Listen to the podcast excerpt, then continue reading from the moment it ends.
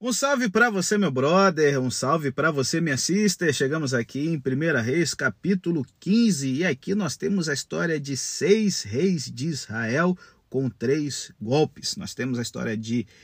É, rapaz, pensa uma história complicada. Nadab, Baasa, Elá, Zinri, Onri e Acabe.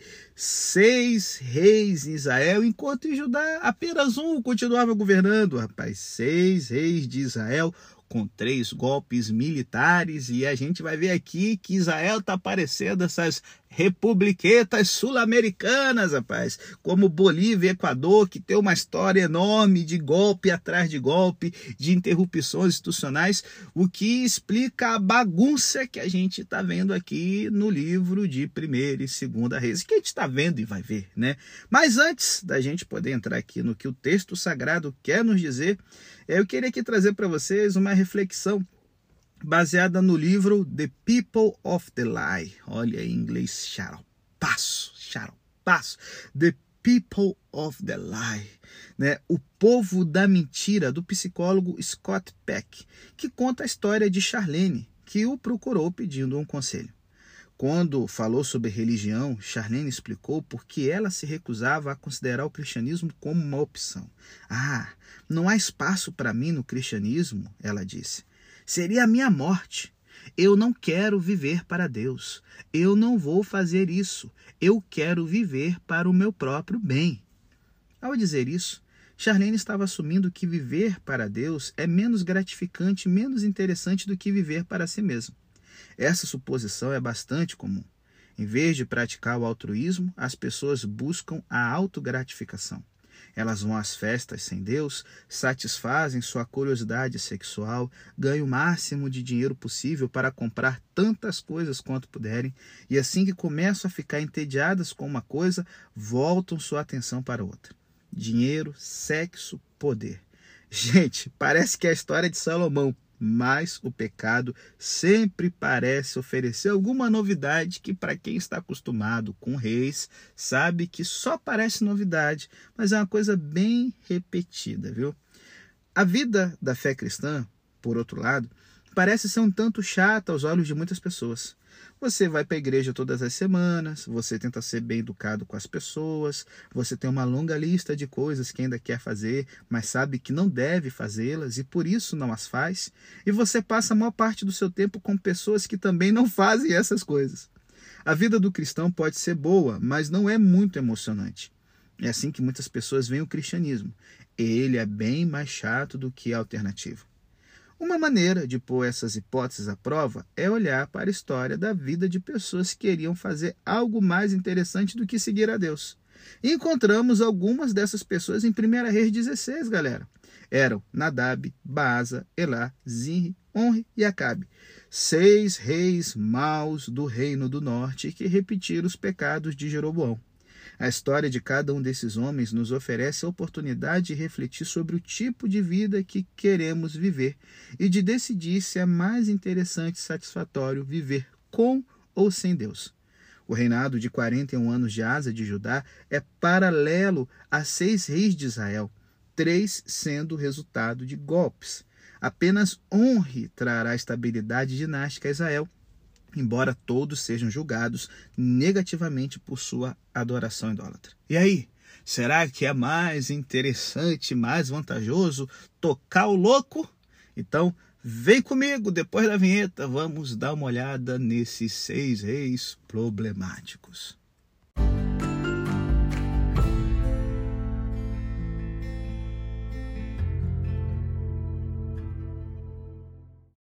O primeiro personagem dessa tragédia israelita é Nadab, filho de Jeroboão, que vai ser descrito aqui nos versos 25 ao 32 do capítulo 15, né? Então, assim, mas pastor, a gente já viu ontem o capítulo 15, sim, mas eu deixei esse carniça aqui junto com o pessoal do capítulo 16, porque ah, ia encerrar mal pra caramba, pessoal, eu não quis, não quis, deixei aqui. E é engraçado que o, a palavra Nadab significa desejo, né? E a gente vê que nem sempre a gente consegue tudo que a gente deseja. Nadab pode ter pensado que estava no controle e ele agora busca expandir o território para o oeste, na planície costeira, sitiando uma cidade filisteia.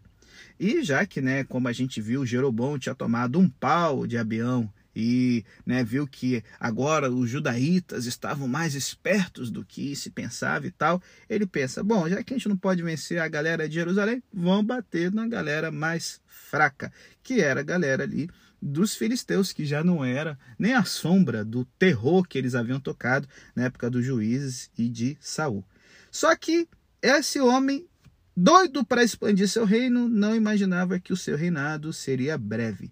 Entre o enquadramento padrão dos versos 25 e 26 e 31 e 32, a narrativa fala apenas que ele foi derrubado como rei, né? com Nadab e toda a família de Jeroboão sendo morta por Baasa. A revolta, gente, pode ter sido uma revisão de lutas de poder intertribais ou regionais, uma característica de confrontos muito comuns no período de juízes e de muitos conflitos na história até hoje.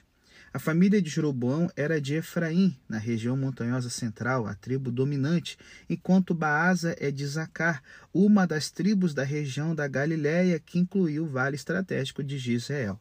Se a gente lembrar que Ben Haddad havia atacado justamente essa região a pedido né, de, de, de Asa, então a gente já pode ver o seguinte: era uma região de fronteira, tá certo? Uma região vulnerável.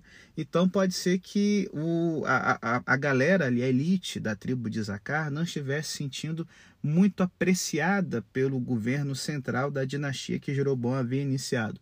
Quando a gente pega o, o, o registro arqueológico de obras no período de Jeroboão, elas estão concentradas na região de Efraim Manassés e do outro lado do Jordão, o que deixa muito assim é, é, é perceptível uma negligência com a área da Galileia.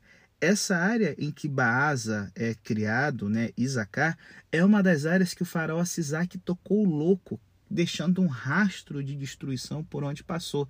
É a região de Megido. Então, faz muito sentido imaginar o, o, o, murmúrio, o ressentimento crescendo entre as elites locais em relação ao novo poder central.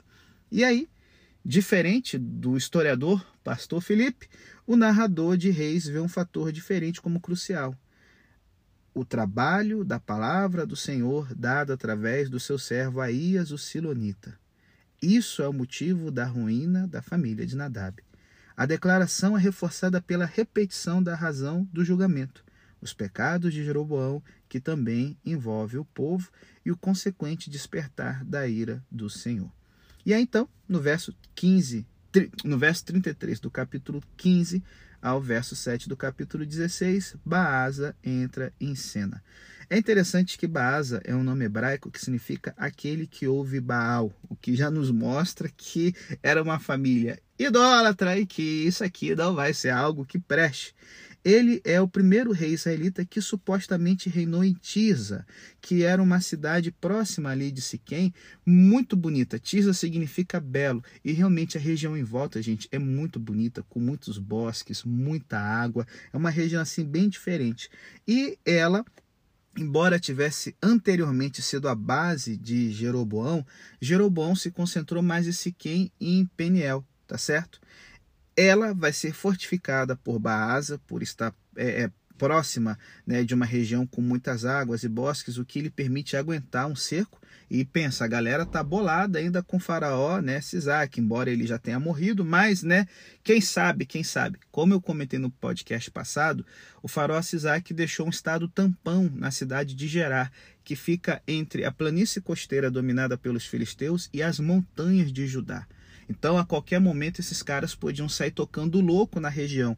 Então, isso faz a gente compreender porque Baasa fortifica a sua capital é, é, aqui, tá certo? E ela vai permanecer capital até que honre muda a sede do poder para Samaria. Tisa ficava a 11 quilômetros a nordeste de Siquém, estrategicamente localizado em uma rota comercial e, como eu já comentei, um local de grande beleza natural. Né? E, e, e se liga, o seu abastecimento de água abundante é um dos melhores de Israel ainda hoje.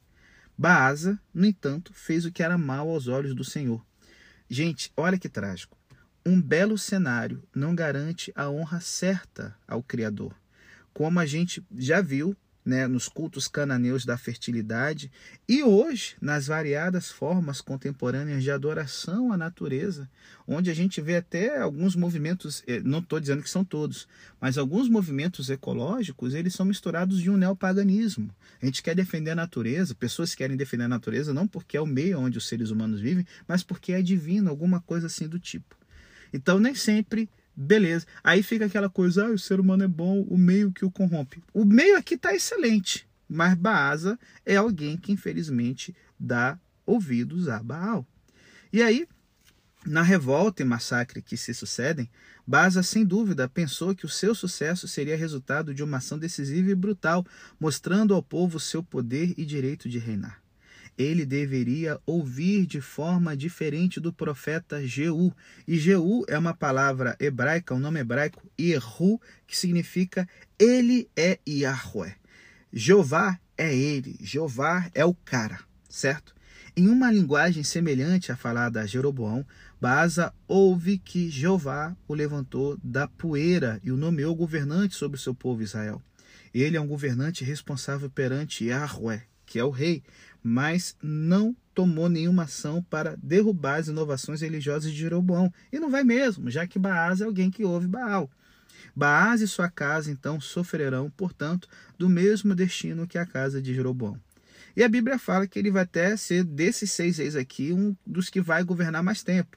Ele governa 24 anos, mas tudo que é narrado é o seu golpe e a palavra profética de julgamento, juntamente com uma vaga referência às conquistas, no verso 5, e a menção em outros lugares de suas batalhas contra Judá e a aliança de Asa com Damasco, certo? No final, nós temos anexada a fórmula de fechamento usual, né? A palavra final no verso 7 é inesperada, exigindo atenção. Seu golpe e massacre da família de Jeroboão foram descritos como de acordo com a palavra do Senhor, mas a palavra do Senhor que veio por causa de todo o mal que ele havia feito aos olhos do Senhor continua e também pronuncia uma maldição sobre ele, já que ele destruiu a casa de Jeroboão. Olha que, que louco. Gente, tem uma tensão na Bíblia sempre. É uma tensão semelhante que vai aparecer na avaliação do golpe posterior e massacre de sangue da casa de Acabe por Jehu, Jeú, que a gente vai ver mais na frente, lá em 2 Reis. A Bíblia nos diz que Deus cumpre seus propósitos através de indivíduos perversos e atos violentos, mas isso não remove a responsabilidade moral dos criminosos. Pedro, ao se dirigir aos homens de Israel no dia de Pentecostes, fala exatamente nos mesmos termos que a condenação de Baasa, em Atos 2, 22 a 23. As ações humanas nunca são consideradas como coerção divina. Ao mesmo tempo, Deus nunca deixa de cumprir seus propósitos, o que quer que tenha sido a vontade e a intenção humanas. Baasa vai parecer um general muito astuto e sagaz. Ele vai tentar cortar o suprimento comercial que Jerusalém tem com Arã e a Fenícia. E a gente já viu no podcast sobre Ásia que ele vai se quebrar, certo? E aí fica a grande situação da vida, né? Os violentos recebem violência. Deu ouvido a Baal e seguiu os caminhos dele. No final do seu reino, ele perde parte da Transjordânia, a Galileia é atacada e a gente vai ver que o seu filho Elá, ele vai acabar herdando tempestade ao invés de um reino pacífico.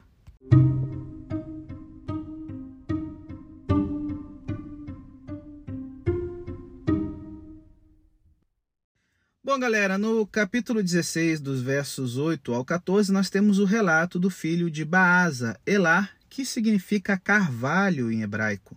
E ele, que deveria né, ter um reino forte como o carvalho, enverga, mas não quebra, a gente vê que vai ser mais para uma vareta do que para um carvalho, porque ele vai reinar pouco tempo, parecido com Nadab, somente por dois anos. Ao mesmo reinado curto e golpe semelhante, só que dessa vez por um dos ministros da corte. Tudo, tudo que nós sabemos sobre Elá é que ele reinou apenas poucos meses e ele está empenhado também em expandir seu reino como Nadab. Com as tropas de Israel cercando a cidade de Gibeton, que era uma cidade filisteia. Né? Provavelmente, galera, com a Asa é, tendo derrotado Zerá, o etíope, e destruído o estado tampão que os egípcios haviam criado, isso abriu uma confiança para os israelitas de renovar os ataques à costa filisteia. A costa filisteia, como eu comentei com vocês, era uma área protegida pelo reino do Egito durante os reinados de Davi e Salomão, por isso ela nunca foi anexada ao reino deles. Agora, com o fim da base mercenária egípcia, o ataque é renovado e os exércitos ali de Israel, liderados por Honre, um general israelita, estão cercando a cidade filisteia. Só que se lembra para que, que os israelitas queriam rei? Para poder lutar suas batalhas. Mas Elá, ele está bebendo e comendo e fazendo uma farra danada no, na casa de Arza, o administrador do palácio de Tisa. Rapaz, receba aí, receba. Foi ficar bêbado em vez de trabalhar? É isso que dá. Nesse momento de folia e de folga, enquanto né, o pessoal está lá é, é, é, é, lutando, mais da metade do espaço que o texto relata, né, o reinado de Elá, é dedicado ao golpe e massacre de Zinri à família de Baasa, incluindo Elá. Né? E mais da metade desse relato, né, o verso 12 e 13, reúne quatro componentes o que aconteceu foi de acordo com a palavra do Senhor, e essa palavra foi dita através do profeta, né? Os pecados da família de Baasa o alcançaram. Acho que fica uma lição para a gente. É, o perigo de não estar cumprindo fielmente a parte que nos corresponde. Perceba, Davi cai quando, ao invés de estar lutando com seu exército, ele está ali vendo as mulheres tomando banho. Elá cai porque, ao invés de estar lutando com seu exército, ele está na bebedeira, na orgia e na farra. E aí nós temos então Zinri assumindo o poder, né? Só que ele vai ser o rei mais breve de todos os reis, né? De primeira e segunda reis da nossa temporada Game of Thrones. Rapaz, isso aqui tá um Game of Thrones danado mesmo, um matando o outro, um derrubando o outro. O louco é que Zinri, ele é uma paródia do que o nome dele significa. Zinri significa auxiliado, né? Auxiliado por quem? A ideia é pela divindade, auxiliado por Jeová, né? Ou por Baal, ou por qualquer coisa, mas quem quer que seja o Deus que ele está esperando que o auxilie, o auxilie, Zinri fica na mão. As notícias do golpe viajam rápido e Zinri ele comandava apenas metade das carruagens, ou seja, ele era responsável pelo exército da reserva, né? Mas ele era um subordinado, subordinado a Honre, que era o comandante do exército de Elá. E ele estava com as tropas a cerca de 60 quilômetros de distância, cercando a cidade de Gibeton. Gibeton era uma fortaleza que protegia a cidade maior de Ecrom, que era uma cidade importante é, é dos filisteus. É, e, e, você tem a cidade de Gezer também, que o faraó havia conquistado e dado para sua filha, o ser de Judá. Conquistar Gibeton é, é, garantiria que o acesso à costa palestina ficaria exclusivamente na mão dos reis de Israel. Honre está ali, né, liderando o exército, e quando o exército sabe do, da morte do rei Elá, eles foram proclamar o mais capaz, que era Honre, que é proclamado pelo exército como rei de Israel, e se move rapidamente para sitiar Tisa. A gente só pode adivinhar a dinâmica, mas a memória vive em muitos países hoje é de golpes semelhantes envolvendo seções das Forças Armadas, e o resultado é sempre o que? Suspeita e violência. Tanto é que no Código Penal Brasileiro, gente, incitar o exército para dar um golpe de Estado é considerado crime, para quem não sabe, tá certo? É considerado crime para quem não sabe. Porque a ideia é que o exército ele não seja um poder que conspira contra o governo civil, mas que seja um poder que defenda a nação contra qualquer ataque, seja interno ou externo, tá certo? Essa coisa aí, um parênteses aqui, ah, na Constituição brasileira, o exército é um poder moderador, isso não tá lá. É uma interpretação de apenas dois juristas que nós temos no nosso país. Então, assim, fazendo uma ponte com o que a gente tem aqui, sempre quando um país ele permite com que o exército ele fique ditando quem governa ou não, o resultado é ruína. Por exemplo, a, a, monarquia de Israel, no Reino do Norte, ela é totalmente frágil porque os militares volta e meia estão dando um golpe aqui nos reinos. Quando a gente vê a história dos países da América do Sul, países onde os militares toda hora estão dando um golpe são países que param no tempo, tá certo? Veja os Estados Unidos, por exemplo, um país com exército fortíssimo, mas o exército americano nunca se envolveu em um golpe militar. Isso faz com que as pessoas confiem no seu exército, com que as pessoas confiem nas instituições, e se o governante é ruim, que ele caia pelo voto. Mas nesse tempo, tem voto? Não. Nesse tempo tem democracia? Não. É o governo do mais forte. E Zinri não é o mais forte, tá certo? A ação rápida de Honre levou Zinri a se matar apenas sete dias após o seu golpe, com ele incendiando o palácio e morrendo ali dentro das chamas que consomem tudo que está ao redor. É, é, é, interessante, cara, que essa morte de, de Zinri aqui é uma morte assim, bem. Mas, cara, pensa uma morte bizarra, velho. O cara tá ali no desespero e vai lá e toca fogo em cima dele, em cima de todo mundo, e, e assim, é, é, faz nos pensar alguma coisa sobre o suicídio. Gente, o suicídio ele sempre é uma resposta desesperada para um, um, problema que foi superdimensionado, sabe? A gente tem que ter é, é, é, é, muito cuidado. Às vezes o desespero faz com que a gente tome decisões que a gente vai se arrepender pesadamente depois. Eu queria que você pense na história de Zinri. Olha a queda desse homem poderoso. Num dia, ele estava no topo do mundo, entronizado por suas próprias ambições, tinha tomado para si o que queria. Mas poucos dias depois morreu em desespero absoluto, passando dentro de uma curta semana do assassinato para o suicídio. A morte de Zinri me lembra uma cena dramática que está lá na trilogia épica de, de Tolkien, O Senhor dos Anéis. Lord Denethor, que serve como regente de Gondor, teme que sua cidade cairá nas mãos dos seus inimigos e será destruída pelo fogo. Já sem qualquer esperança, ele ordena que seus servos construam uma pira fúnebre. Antes que alguém consiga impedi-lo, ele acende a pira e pula para dentro das chamas, onde sofre uma morte ardente. Os espectadores se afastam em terror, horrorizados, aterrorizados pela ação de Denethor. É, a morte de Zirri também foi um horror, mas em vez de simplesmente nos afastarmos, devemos vê-la como oportunidade para refletir sobre o que queremos da vida. Zinri tinha tudo o que queria ele era o rei do seu universo. Mas visto que se voltara contra Deus, sua posição nunca foi segura. Infelizmente, gente, a história de Zinri não é uma exceção. Muitas pessoas passam a vida inteira tentando chegar ao topo, mas nunca buscam Deus de verdade. No final, todo o sucesso que conquistaram prova ser passageiro. Elas terão de deixar tudo para trás, como Zinri também, e como ele, podem muito bem morrer em desespero. Estamos vivendo para o que dura ou será que tudo se reduzirá a cinzas?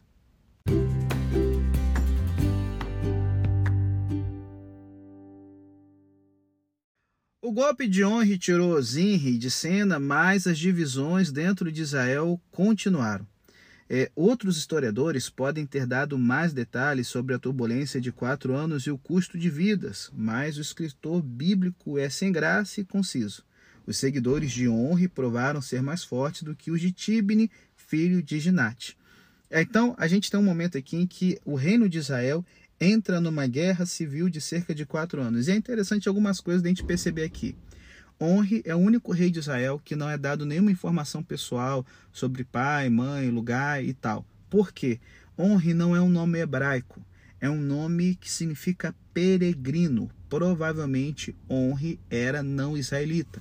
Lembre-se, lembre-se de que os reis, já com Davi e Salomão, tinham uma guarda real composta de mercenários de outros lugares. No caso de Davi, de gregos e de é, filisteus. E a gente vê ali Salomão e Davi incorporando pessoas cananeias, como Urias, o Itito e tudo mais. Então honre esse comandante do exército de Elá, ele provavelmente era um não israelita. E isso então vai explicar, né, Honre representando o exército, né, um mercenário dando um golpe de estado, e Tibni, filho de Ginate, representando a, a, a, elite israelita que quer manter o governo de Israel, pelo menos nas mãos de alguém que segue a tradição já vista, né, a, de, dos adoradores de Jeová, ou sei lá, pelo menos uma tradição é, é israelita da gema. Só que não deu certo. Depois de Tibni ter morrido, Honre se torna o rei e o seu reinado, gente, marca uma mudança na sorte do reino do norte, com a dinastia honrida durando cerca de 45 anos, a mais longa até o momento. Só vai perder para a dinastia que Yehu, Jeú, vai inaugurar quando der um golpe né, contra a dinastia de Honre. Novamente, galera, o escritor bíblico está focado, mencionando apenas a compra de Samaria e a continuação de honra das políticas de Jeroboão, expressa agora enquanto né, ele pecava mais e mais e seguia completamente os caminhos de Jeroboão, filho de Nebate. Pode-se dizer, gente, que Honre subiu ao poder no momento certo, pois 50 anos de estabilidade tinham deixado Israel incapaz de defender-se contra os seus vizinhos hostis. Especialmente perigoso entre eles era o reino arameu de Damasco, que havia usurpado progressivamente a antiga posição de Israel como potência dominante na Palestina e na Síria. O seu governante era Ben Haddad I, que governou entre 885 e 870 que, alguns anos antes, havia atacado Baasa, a pedido de Asa, devastado o norte da Galiléia e provavelmente apoderado-se da Transjordânia ao norte do rio Yarmuk, que pega ali a região de Bassã e as colinas de Golã hoje um monólito. Né? O que é um monólito? Era um, um, um, obelisco enorme de pedra que descrevia as ações e as conquistas dos reis. Um monólito do seu sucessor, Ben Haddad II, que governou entre 870 e 842, foi encontrado por arqueólogos perto de Alepo e mostra que em aproximadamente 850 a.C., o reino de Damasco era uma influência dominante, um poder realmente regional certo? Que alcançava a parte externa do norte da Síria, um governo que era basicamente o território da República da Síria de hoje, com exceção da costa, que estava na mão dos fenícios, e da região do Tigre e Eufrates da Mesopotâmia, na mão da Assíria, ou seja, um reino muito maior do que Israel e Judá juntos. O fato desse monólito ser dedicado a Baal Mercate, que era o deus de Tiro, o deus padroeiro de Tiro, sugere que Damasco estava então em relações de aliança com aquele estado fenício. Parece que os arameus se aproveitaram da fraqueza de Israel durante o reinado de Baasa ou durante a guerra civil que se seguiu, né, para anexar certas cidades da fronteira, provavelmente a leste do Jordão, e extorquir concessões de mercadores arameus nas cidades israelitas. Então, Henri, Henri né, herdou um Israel reduzido e ameaçado. Embora, gente, a Bíblia só consagre a seu reinado cinco ou seis versos, Henri foi evidentemente um homem de grande habilidade. Os assírios referiam-se a Israel como a casa de Honre muito tempo depois de determinado sua dinastia. A política de Honre para a recuperação de Israel modelou-se em suas características principais na política de Davi Salomão. Ela requeria paz interna, relações amigáveis com Judá, íntimos vínculos com os fenícios e mão forte sobre o leste do Jordão, particularmente contra os arameus, que são os sírios de algumas traduções bíblicas, tá certo? Essa política foi lançada por Honre e continuada por seu filho Acabe. O próprio Honre, gente, selou uma aliança com Etbaal, rei de Tiro, através do casamento de Acabe com Jezabel, que era filha de Etbaal. Esse Etbaal, ele havia é, é, dado um golpe na cidade de Tiro e destruído a dinastia de Irão, que era amigo de Davi e Salomão. Então, foi um período em que a aliança entre Tiro e Israel havia sido interrompida e agora a honra está empenhado em fazer essa aliança voltar porque ela era mutuamente vantajosa. Tiro, gente, estava no auge de sua expansão comercial e Cartago mesmo, a famosa Cartago que faz as guerras contra Roma, ela foi fundada nesse mesmo século, um pouco mais tarde, pelos habitantes de Tiro. Tiro governava boa parte do norte da África, do sul da Espanha e dominava todo o comércio principal do Mediterrâneo, certo? E ela, embora muito rica comercialmente, ela era parcialmente dependente da importação de alimentos. E a aliança então ofereceu a Israel tanto um escoadouro para os seus produtos agrícolas, como numerosas oportunidades comerciais. Tiro, por sua vez, desejava tanto contrabalançar o poder de Damasco quanto reativar o comércio com Israel e, por meio dele, com as terras do sul. Para vocês, uma analogia hoje, digamos que o Brasil, que é um fornecedor de alimentos, o segundo maior mundial, é o reino de Honre, que Tiro é a China e que Damasco é os Estados Unidos. Então, assim, para vocês entenderem, Tiro quer uma aliança com Israel porque quer comida e quer comida barata. O território fenício não era propício para a agricultura nessa época. Tinha enormes florestas com cedro, que não é uma árvore também fácil de se derrubar, galera. Então, assim, é essa treta fazendo uma analogia bem tosca com hoje para vocês entenderem por que dessa aliança de honra com o rei de Tiro. E aí, né, querendo contrabalançar o poder de Damasco, né, Tiro reativa o comércio com Israel e por meio dele consegue alcançar as terras do sul, porque o próximo passo de honra foi a aliança com Judá. No começo do reinado de Acabe, se não antes, a aliança foi formalmente arranjada pelo casamento da irmã ou filha de Acabe, que era Atalia, com Jorão, filho de Josafá, rei de Judá. Não há menor razão para se supor, como pensam muitos, que não se tratava de um acordo amigável entre iguais. Aqui nós temos uma aliança que era tanto militar quanto comercial. Com efeito, mais adiante, nós vamos ter conhecimento de uma tentativa de restabelecer o comércio ultramarino no Mar Vermelho, lá no porto de Ezion-Geber, em 1 Reis 22. Embora a tentativa tenha falhado, o fato dela ter sido feita indica uma esperança de reaver as fontes das riquezas de Salomão. Com a sua rixa interna terminada, Israel e Judá podiam mostrar força contra os seus vizinhos de todo o estado, os estados que ficavam do outro lado do Jordão, na Transjordânia, somente Amon não foi reconquistado.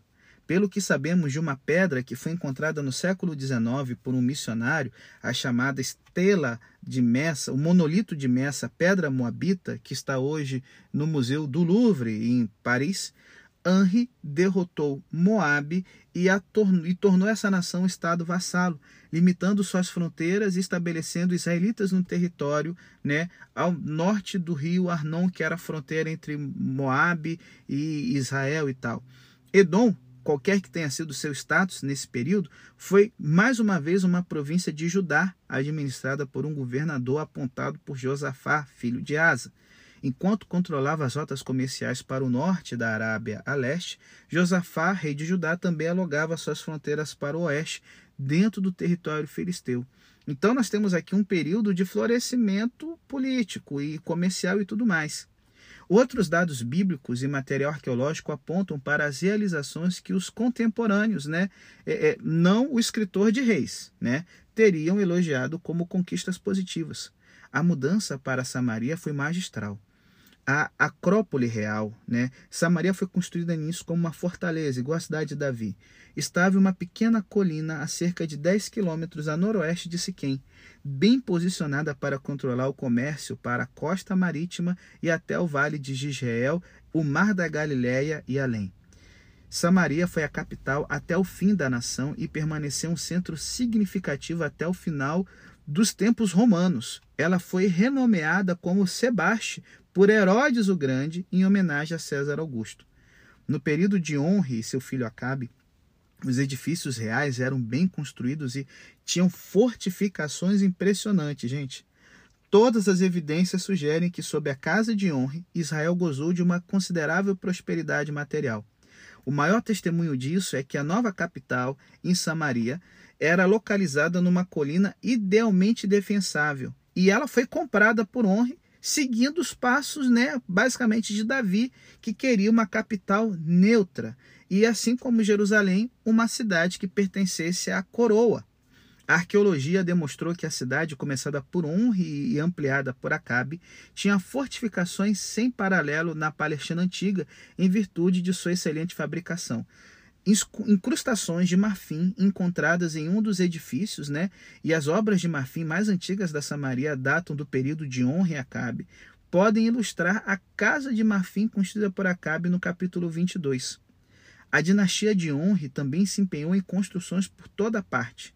Eles mantinham um, uma segunda residência real em Gisrael, como a gente vai ver no capítulo 21, e também fortificaram as defesas de certas cidades chaves, sem dúvida para a proteção contra as armas de cerco aperfeiçoadas que estavam começando a ser usadas então pelos reis da Síria.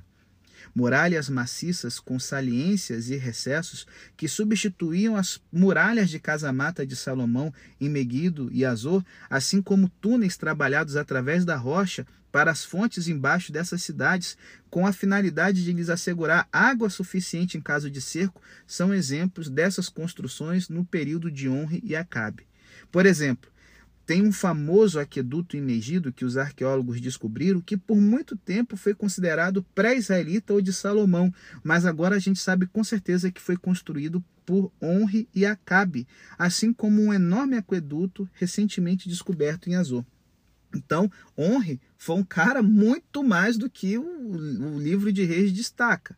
Armas ofensivas também foram aperfeiçoadas, como a gente percebe nas evidências de, de número de carros de combate que Acabe conseguiu colocar em campo, em Carcar, que é uma batalha que a Bíblia não narra, mas que o rei da Síria narra, dizendo que Acabe levou dois mil cavalos de guerra e dez mil soldados, numa confederação de reis da Sírio-Palestina que tentaram deter o avanço assírio, sendo que Acabe tinha de longe o maior exército. Então, Israel volta a ser uma potência militar também. Meguido mesmo tinha uma estrebaria para 450 cavalos, que por muito tempo os arqueólogos achavam que era uma estrebaria de Salomão, mas que agora, não há dúvida nenhuma, se sabe que foi construída por Honre e sua família. Então, gente, é, Honre ele reorganizou o comércio exterior através das relações com seus vizinhos fenícios, casando seus filhos com os né, da dinastia de Etbaal. Como eu comentei, a estrela de Messa de Moabe narra que Honre humilhou Moabe por muitos anos. Ao mesmo tempo, os sírios exerciam pressão na fronteira norte e havia mercados aramaicos em Samaria. Quando Israel caiu para os assírios 150 anos depois, os governantes assírios, como eu já disse aqui, ainda se referiam a Israel como a casa de Honre. E até mesmo Jeú, que foi o cara que destruiu a dinastia de Honre, é chamado pelos assírios como Jeú. E eu vou falar um pouco mais quando chegar o podcast sobre ele. Jeú da casa de Honre. Olha que louco. Porém, gente, é, apesar dessas evidências de riqueza e força, tem-se a impressão que, por certas narrativas do livro dos reis, que certamente refletem com precisão as condições do período de que a sorte da população não era das melhores. Não temos meios para dizer se os tributos regulares do Estado, os impostos, eram onerosos ou não mas existem sinais de uma progressiva desintegração da estrutura da sociedade israelita e de um sistema grosseiro e cruel que tendia a colocar o pobre na mão opressora do rico. Os pobres eram forçados em tempos de penúria a tomar emprestado aos ricos dinheiro com taxas enormes de juros. Eles tinham que hipotecar suas terras, quando não as suas pessoas ou seus filhos como garantia. E a gente vai ver essas coisas em várias histórias aqui em 1 e 2 Reis. Assim, enfrentava-se e pode-se conjecturar, não raramente, a perspectiva de morrer de fome, quando não de ser escravo para poder sobreviver. Podemos suspeitar, se a gente não pode provar, que a grande seca durante o reinado de Acabe, né, que foi narrada até, gente, por historiadores é, é, é, é, pagãos da antiguidade, como Menandro de Éfeso, fez com que muitos pequenos agricultores perdessem todas as suas terras. E aí a gente entende aquela história do azeite da viúva que não se acaba, tá certo? Apesar de não podermos dizer quantos grandes latifundiários aumentaram as suas propriedades pela violência e pela injustiça, podemos supor que o caso de Acabe e Nabote, embora talvez algo atípico, não foi com certeza um caso isolado. As práticas que o profeta Amós conheceu um século mais tarde certamente não foram criadas do dia para a noite. Israel estava cheio de gente que, como Jezabel, não tinha ideia da lei mosaica, ou como Acabe, com pouco interesse pela justiça social. Então, tudo isso, isso que é o interessante, tudo isso não conta para nada aos olhos do narrador de Reis. Ele e os leitores sabiam que 150 anos depois tudo isso foi destruído. séculos depois, a avaliação de Jesus sobre a construção de uma vida baseada no poder e na riqueza é que todo aquele que ouve essas minhas palavras e não as pratica é como o tolo que construiu sua casa sobre a areia.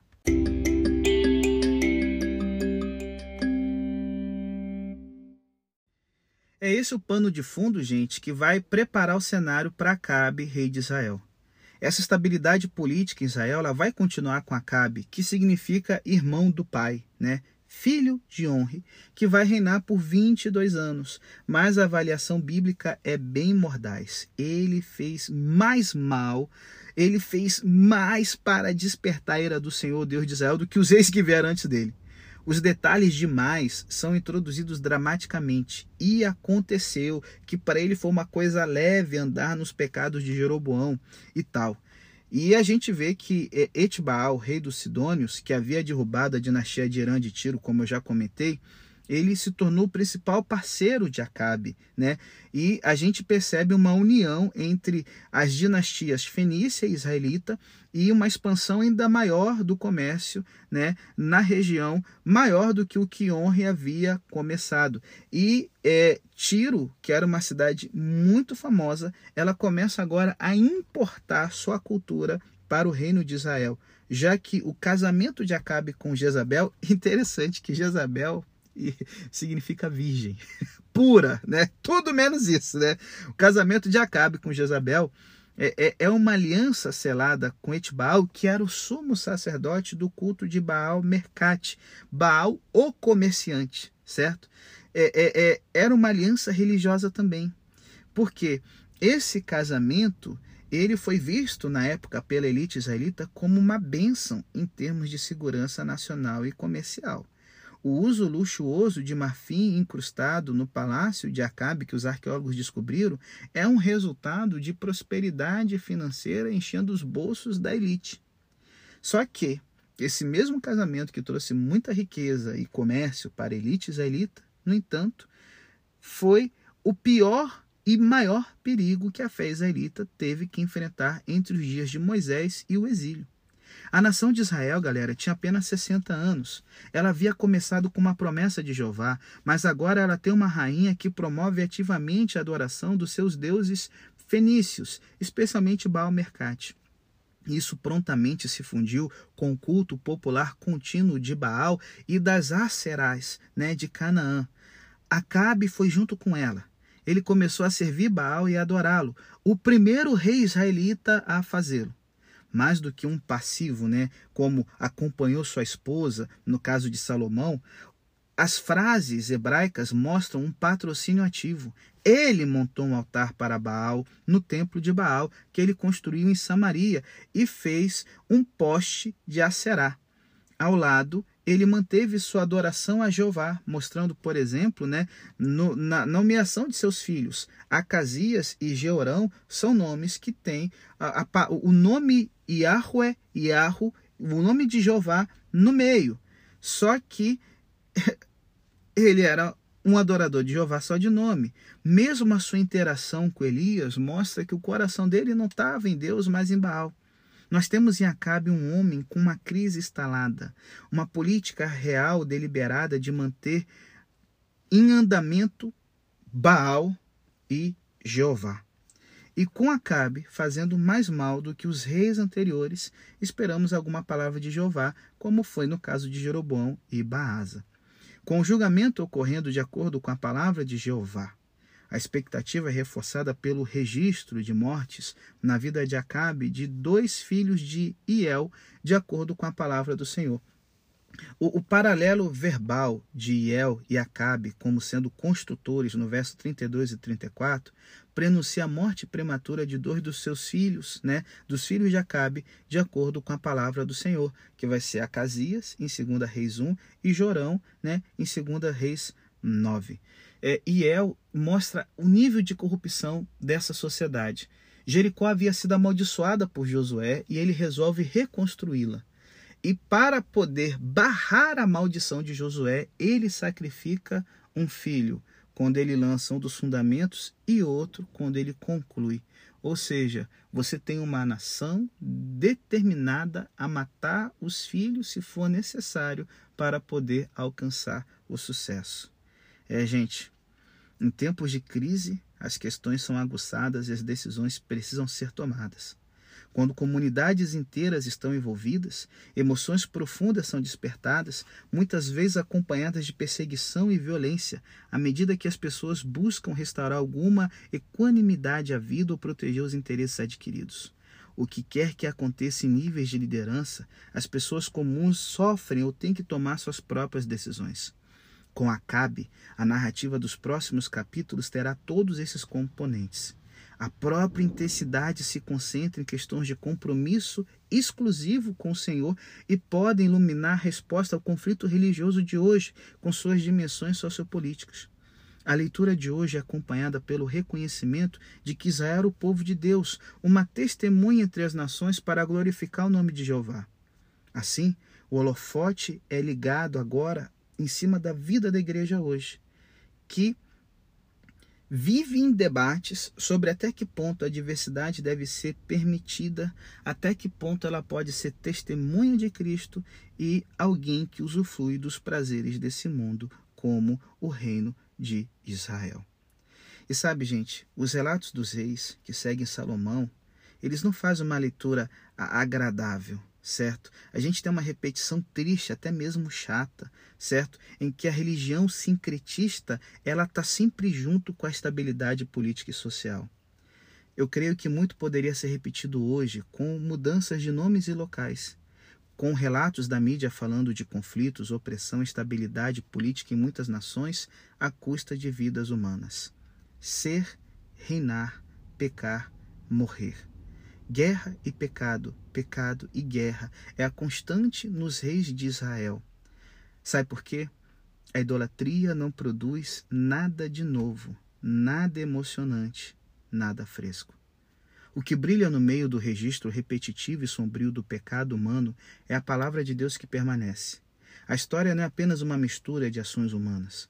Embora até agora a palavra tenha sido esmagadoramente de julgamento, em meio à trágica falta de confiabilidade do governo e da rivalidade humanas, está a confiabilidade da palavra de Deus falada através de seus profetas. No relato de Judá, essa palavra inclui promessas sobre a manutenção de uma lâmpada pela casa de Davi e Jeová sendo o agente sustentador. Embora essa promessa também seja testada, acima de tudo com a destruição de Judá no final dos reis, há vislumbres de esperança serem trazidos em plena chama né? Hum, é, é, é que tudo aqui a gente está vendo, certo? Além disso, no reinado de Asa são mostradas possibilidades de reforma à medida que a palavra de Deus é ouvida e obedecida. Na marcha contínua da história, Deus está trabalhando e as pessoas são chamadas a responder, a honrá-lo com total fidelidade. Para a gente fechar o podcast, quero te convidar para a gente ter, tirar mais uma lição Voltando aqui para a história de Honre. O autor bíblico aqui não está dizendo que ele não sabe das realizações de Honre ou até de Acabe, certo? Como eu comentei, os assírios destacando Acabe como um grande líder e a Bíblia não fala nada sobre isso. O autor da Bíblia não está dizendo que ele não sabe dessas realizações dos reis. Ele está dizendo apenas que elas não importam. Então, será que as paixões que motivam a sua vida e seus atos provocam mais do que um bocejo no céu? Fazendo a mesma pergunta de maneira diferente, você lembra da introdução do nosso podcast de hoje? Você está vivendo por algo que realmente importa? As pessoas que têm alguma paixão costumam acreditar que a sua paixão é a coisa mais importante do mundo. Algumas pessoas são movidas por seu trabalho, que de tão desgastante começa a invadir seu tempo de descanso. Algumas pessoas têm uma paixão por um esporte ou um hobby, qualquer passatempo, desde paraquedismo a crochê. Outras têm uma paixão por televisão ou entretenimento eletrônico. Algumas pessoas têm uma paixão pelo seu próprio prazer, qualquer que seja o prazer que possa estar disponível no momento. Depois, aquelas que têm as mesmas paixões dos reis desse capítulo aqui: a paixão por drogas e álcool, por poder ou pela fama. Cada pessoa tem uma paixão diferente. Normalmente, dependemos de uma paixão que torne nossa vida interessante. Esperamos que aquilo que apreciamos nos salvará do tédio da nossa existência. Assim, entregamos-nos cada vez mais às nossas paixões até que finalmente nossas vidas são dominadas por determinado tipo de música ou rodadas intermináveis de entretenimento e prazer. A realidade é que viver para outra coisa senão o amor de Jesus e para a glória de Deus nos deixará totalmente vazios. Viver para nós mesmos acaba sendo mais chato do que viver para Deus e amar as outras pessoas. A Bíblia mostra isso nessa repetição tediosa dos reis de Israel. Cada rei assume o trono, reina por um período, alguns mais, outros menos, e em seguida morre. Depois de um tempo, a repetição adormece a mente. Quanto aos mais atos de Fulano e a tudo quanto fez, porventura, não estão escritos nos livros da história dos reis de Israel? Qualquer outra coisa que Elá, Baasa, Nadab, Zinri, Honre, Acabe possa ter feito não foi importante o suficiente para entrar na Bíblia. Nada que tenha avançado o reino ou promovido a glória de Deus. E o que imaginar do Zinri, o breve Zinri?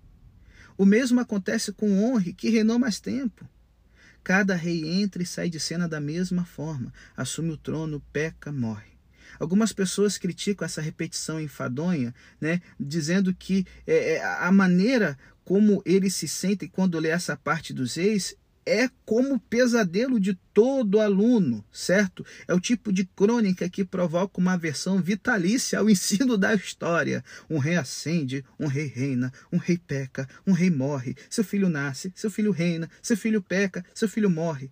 Informações sem sentido e confusas sobre reis indistinguíveis, tudo isso contado numa prosa entediante e repetitiva. Eu estou lendo aqui uma crítica de um teólogo chamado Peter Leithart sobre o livro de reis. Só que aí que está o que o animal não percebeu e às vezes você também, animal, não tem percebido. Isso aqui é o X da questão. A história desses reis maus nos mostra a monotonia da idolatria. São os relatos de homens pecadores que simplesmente repetem os pecados e a maldade dos seus antecessores, porque o pecado nunca é criativo, ele é meramente imitativo, gente. A bondade tem uma originalidade inerente a ela que o mal não tem. O mal pode distorcer, o mal pode animar, né? Só que ele corrompe e repete porque ele não consegue ser original, nem mesmo cintilante. O mal vem com um bocejo de tédio embutido nele. Se desperdiçarmos nossas vidas adorando ídolos, nunca escaparemos do tédio. A busca trivial por dinheiro, sexo e poder em algum momento passa a ser tediosa. Vemos esse princípio em ação na nossa cultura contemporânea, no qual encontramos uma variedade de modos de entretenimento jamais vista na história, mas estamos mais insatisfeitos do que nunca, com altos índices de depressão, tédio e suicídio. Vemos os efeitos talvez mais claramente na vida dos jovens que não se importam com o que a vida possa lhes trazer, mas também temos isso na vida dos idosos que não têm mais nada pelo qual vale a pena viver. As pessoas com as vidas mais interessantes são as que vivem para Deus e não para si mesmas. É o que consta nas histórias do Antigo Testamento. As pessoas que viviam para Deus, incluindo os reis bons e piedosos, viveram grandes aventuras, viajaram para países distantes, foram resgatadas de grandes perigos, testemunharam milagres, mataram gigantes, construíram reinos. Juntas, elas encontraram vida na palavra de Deus, alegria na adoração de Deus e sentido numa vida dedicada a Ele. Vemos a mesma coisa na vida de Jesus Cristo, que foi tudo menos chata. Jesus sempre estava conversando com as pessoas sobre as coisas que realmente importavam. Não era apenas sobre as notícias mais recentes, TikTok, previsão do tempo e o último jogo de futebol, mas sobre o reino de Deus e a vida futura. Ele estava sempre fazendo a diferença na vida das pessoas, ajudando-as e curando-as. Esta foi a paixão que motivou toda a sua vida e suas ações: glorificar a Deus servindo aos outros em vez de servir a si mesmo. Jesus permaneceu fiel a essa paixão durante toda a sua vida até a cruz, onde deu a sua vida por nossos pecados antes de ressuscitar em triunfo. Ei, o que você vai fazer com sua vida? Que paixão alimentará sua vida e seus atos? Não leve uma vida chata que nunca terá qualquer significado eterno. Em vez disso, faça mais por Deus do que nunca e depois descubra a aventura que é viver para Ele. E se liga, eu sei que já está longo o podcast, mas eu quero te deixar aqui algumas maneiras de servir ao Senhor e nenhuma delas é chata. Primeiro, derrote o diabo lutando contra o pecado que está puxando você para baixo. Segundo, Não desista de um problema em sua família, mas ore a respeito disso e veja o que Deus vai fazer. Terceiro, faça a escolha ousada e difícil no trabalho ou na escola, a escolha que aumentará a sua fé. Quarto, inicie um relacionamento com alguém que precisa de um amigo. Cinco, envolva-se com o ministério aos pobres necessitados. Sexto, Fale sobre sua fé com um amigo que precisa ouvir o Evangelho e depois observe o trabalho do Espírito Santo transformando ele. Sétimo, abra o seu coração para a palavra de Deus e deixe mudar radicalmente a sua alma. Oitavo, assuma uma posição na linha de frente daquilo que Deus está fazendo no mundo através da oração. E por fim, nona dica, Ofereça-se a Deus para a obra missionária e veja para onde ele o enviará, seja através do Caleb, qualquer outra coisa do tipo. Não importa o que você faça, mas pelo amor de Deus, faça algo interessante por Deus e não algo entediante por você mesmo.